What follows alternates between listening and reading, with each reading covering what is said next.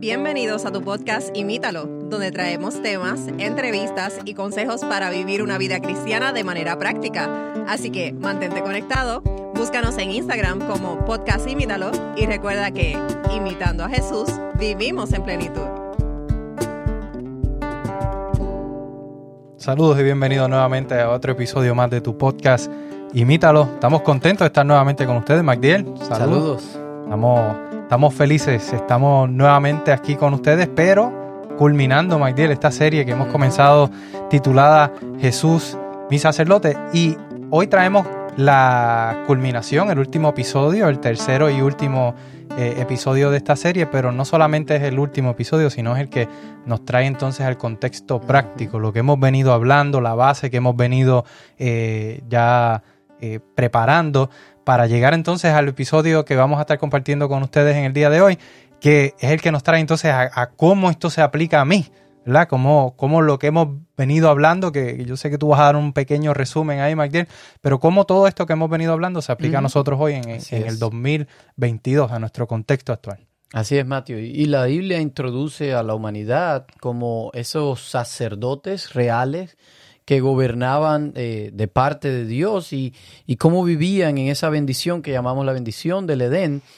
Pero la humanidad es engañada por el mal y por ende ellos son exiliados allí de, ese lugar que Dios les había preparado de Edén.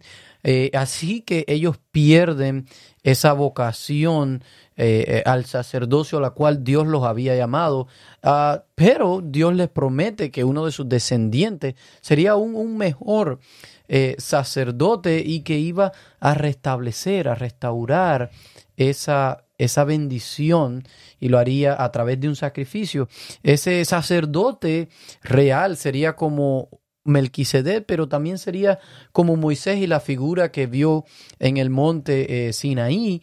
También sería como David y, a ese sacerdote eh, superior a quien David en el Salmo 110 llamó mi Señor. Todas estas figuras nos llevan hasta Jesús, quien veíamos en el episodio anterior, quien es el máximo sacerdote real, quien sufrió y murió para restaurar a una humanidad caída, para que pudiéramos ser nuevamente eh, devueltos, restaurados, entrar en ese, en ese llamado eh, original que Dios le hizo a la humanidad. Claro, y ahí, eh, ¿verdad? Veíamos en el episodio anterior cómo Jesús era ese, ese sacerdote real a quien apuntaban todas estas personas que quizás pensábamos, oh, puede ser Adán, puede ser Moisés, puede ser David, ninguno de estos que tenían características y tenían quizás algunos, cumplían con algunos de los requisitos, pero no cumplieron con todo. Jesús sí lo hizo y, y, lo vimos en el episodio anterior, le invitamos que si no lo han escuchado, que lo escuchen, pero vemos que después que Jesús entonces cumple con, su misión aquí en la tierra, un tiempo después... Que era también ser el sacrificio. Claro, que esa era parte del, el, sacrificio eh, eh, real. No era un sacrificio que apuntaba... No era un símbolo. No era un símbolo, esa era la palabra, gracias. No era un símbolo, sino que era el, verdadero sacrificio, a quien todos estos símbolos apuntaban. Luego que Jesús entonces muere, resucita y ahora el tiempo, entonces él asciende al cielo. Pero antes de ascender eh, ¿verdad? Sabemos que este era el cumplimiento de, la, historia bíblica en Jesús. Jesús fue exaltado, nos dice la palabra que Jesús fue exaltado y puesto en el, eh, en el, en el, en el templo celestial, ¿verdad? Puesto a la diestra del Padre y ahora él intercede como sumo sacerdote del universo entero. Pero Jesús antes de subir a cielo le dijo a sus seguidores, a sus discípulos, que esperaran la presencia de Dios que iba a venir a guiarlo. Y le dice, ¿verdad? Les conviene que yo me vaya porque va a venir con ustedes un consolador y, allí sabemos que se estaba refiriendo al Espíritu Santo. Así que Jesús asciende y un tiempo después eh, de Jesús ascender se encuentran los discípulos reunidos eh, orando y pidiendo por la dirección de Dios, ¿verdad? Allí, si estudiamos la historia, vemos que se pidieron perdón, hicieron muchas cosas eh, y cuando estaban unidos, ¿verdad?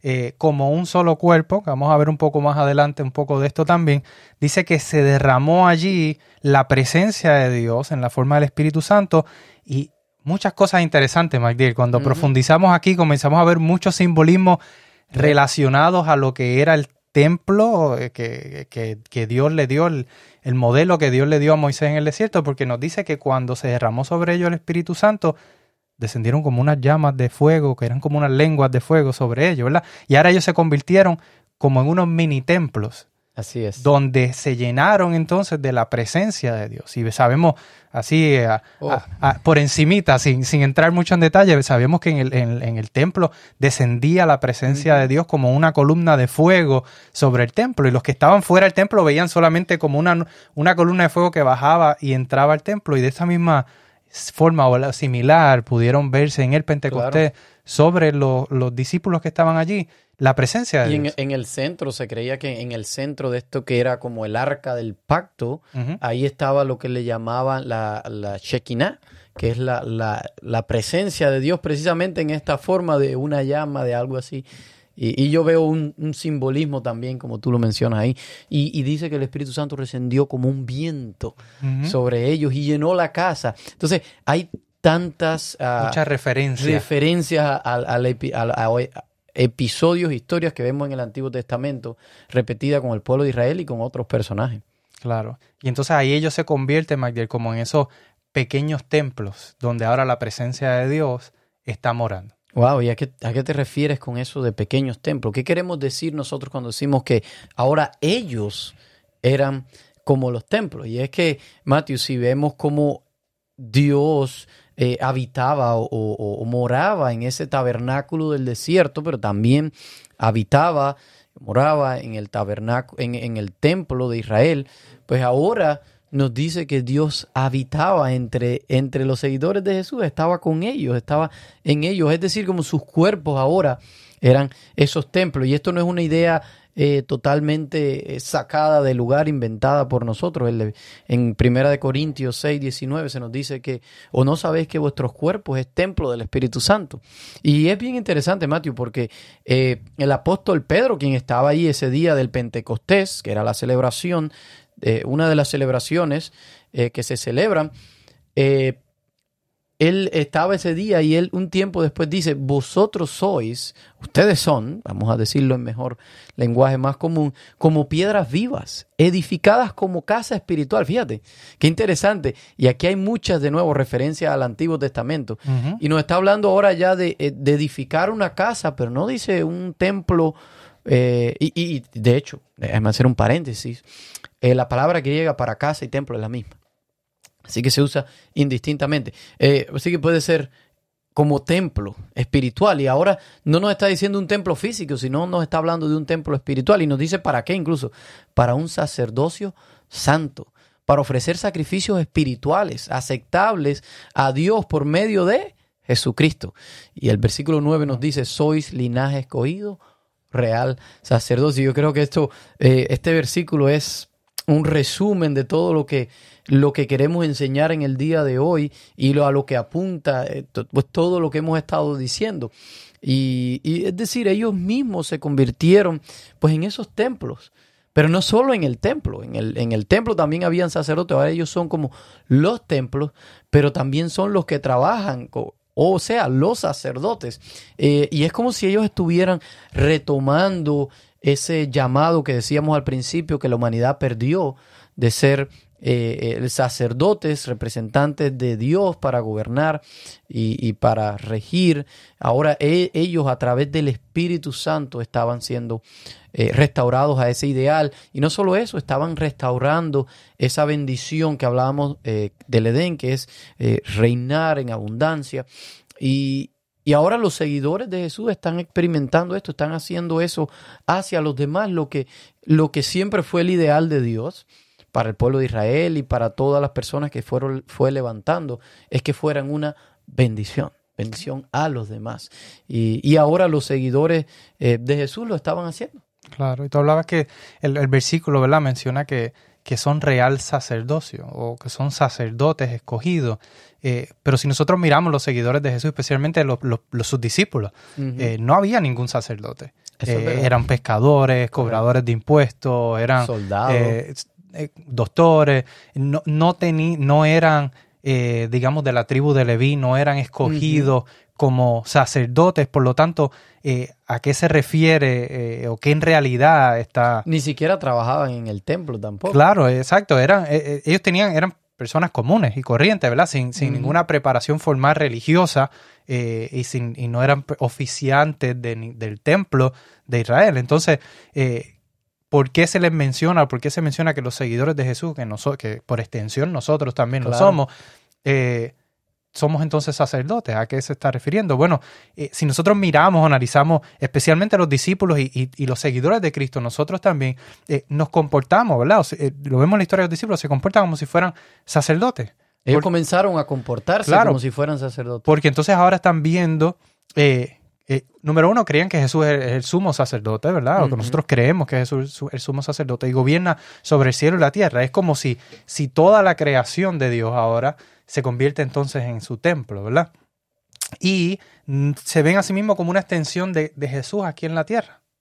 Eh, es decir, la iglesia, ¿verdad? Cuando Jesús, cuando nosotros estudiamos lo que se supone que representa la iglesia, eh, supone que somos como el cuerpo de Cristo, que tenemos muchos miembros, pero unidos formamos la imagen de Dios aquí en la tierra, ¿verdad? Eh, en, el contexto de, de poder esparcir ese amor, esa esperanza, esa salvación, esa sanidad que el mundo necesita. Y ahora no ya en la forma de un solo pueblo eh, de, ¿verdad? de decir Israel, sino que ahora en el mundo entero de diferentes nacionalidades, colores, razas, formamos este cuerpo eh, de Cristo. Así que eh, por eso... qué, bueno que tú mencionas eso, porque en el versículo que yo leía de Pedro, él dice, ustedes son una raza especial, les dice en el versículo 9. Y ahí tú estabas hablando, y eh, esa comunidad de seguidores de Jesús estaba formada por judíos, por griegos, por romanos, por personas de todas partes. Cubanos, puertorriqueños, estadounidenses, si lo traemos a nuestro contexto ahora también. Eh, o sea, que, por extensión todos nosotros formamos, seguimos, eh, ¿verdad? Ese linaje escogido, somos real sacerdocio de Dios. Y entonces la idea que tú nos presentas es que aunque Cristo ascendió, porque nos decía al principio que ascendió al cielo, pero en una forma también está aquí en la tierra. El Cristo mismo, y, es, y es un mensaje que no es extraño para, en los eh, para, para todos los escritos del Nuevo Testamento, se menciona en muchas ocasiones que somos el cuerpo de Cristo, que somos el cuerpo del Mesías, que formamos ese cuerpo. Eh, pero lo interesante es que eh, esto suena como una bonita imagen suena muy lindo, pero ¿qué realmente significa esto? Y Matthew, déjame decirte y confesarle a los que nos escuchan, mientras yo estudiaba esto y, mientras más yo leo el Nuevo Testamento y me doy cuenta de, cómo eran estos seguidores de Jesús al principio, cada vez me doy cuenta y digo, wow, cómo, cómo me falta, cómo estoy viviendo mi cristianismo de un ideal. O sea, yo no estoy haciendo muchas de las cosas que, que ellos hacían y que Dios espera que, nosotros estemos haciendo hoy en día. Entonces, eh, por eso es que tenemos que hacer episodios como este, donde veamos cuál es lo que realmente Dios espera de nosotros, cuál es ese ideal y de una vez por todas comenzar a hacerlo. Claro, cómo nos impacta, nos aplica a nosotros en el día de hoy. Exacto. ¿Cómo entonces realmente aplica esto a nosotros? Bueno, pues tendríamos que hacer un viaje. Viajemos al antiguo Israel, donde estaba el templo, y si vamos al templo de Jerusalén, pues hoy y, entramos, vamos a ir oír un coro de sacerdotes cantando. ¿Y qué cantaban ellos? Ellos cantaban las escrituras precisamente, las que ellos tenían hasta ese momento, el Antiguo Testamento, eh, los salmos, contaban la historia de Dios a través de las canciones. Y es como si eh, la música creara ese una especie de puente, rompieran esa brecha entre el cielo y la tierra, conectaran a las personas con la tierra. Ese, es el objetivo. Claro, una de las formas, una de, de las formas de adorar a Dios también. Precisamente los seguidores de Jesús ahora, ¿cómo cumplen ese rol de sacerdote? Pues ellos empiezan a escribir canciones acerca de la historia de Jesús, acerca de, Jesús, ahora nuevas canciones, eh, como mismo hacían los sacerdotes. Eh, también, si fuéramos al templo, eh, veríamos que los sacerdotes ofrecían pues sacrificios, ¿verdad? Ahora, los seguidores de Jesús pues también ofrecen sacrificios y el sacrificio que ellos ofrecen es, se ofrecen a sí mismos, su todo, su tiempo, su dinero, sus energías para servir a las personas que más necesitan. Y el, libro de Hebreos es un libro que habla mucho del sacerdocio. eh, tanto de Jesús como del Antiguo Testamento y de hoy nosotros. Y al final del libro termina diciéndonos en el capítulo 13, 16, y no os olvidéis de hacer bien y, de la ayuda mutua. Y, y fíjense que aquí está lo que quiero resaltar, porque de tales sacrificios se agrada a Dios. ¿Cuáles son los sacrificios que ahora hacen los seguidores de Jesús? Pues es ayudar, servir, darle a los que más necesitan. Eh, otra de las funciones que hacían los sacerdotes en el, en el templo, pues era servir de intercesores por las demás personas, tanto de parte de las personas a Dios, de parte del pueblo ante Dios y también de parte de Dios para el pueblo. Entonces, eh, y de ellos lo hacían también a través de, de, bendiciones, pronunciaban bendiciones al pueblo, hacían oraciones, es decir, defendían en cierto sentido las necesidades de los demás. Pues ahora eh, los seguidores de Cristo, a través del apóstol Pablo, se nos dice en Romanos 12.1, dice, por consiguiente, hermanos, os ruego por la misericordia de Dios que os presentéis vuestros cuerpos como sacrificios vivos y santos aceptables a Dios. Amén. Ya, ya menciona sacrificio vivo y sabemos que Jesús fue el que vino y ofreció su vida en sacrificio por la humanidad, pero ¿qué representa eso para nosotros? Pero nosotros tenemos que tener una entrega, MacDiel, dejar el yo. Yo creo que esta es la parte más difícil para nosotros como cristianos. No, eh, no es vencer el pecado, no es, eh, eh, porque eso realmente nosotros no tenemos el poder para hacerlo. Claro. Dios que nos da la fortaleza, pero es vencer el orgullo, el yo, el, el, el dejar a un lado ese lo que a mí me gusta, lo que a mí me conviene y poder entregarnos y rendirnos por los demás. Y, lo que estaban mencionando anteriormente, lo que hacían el sacerdote, era servicio.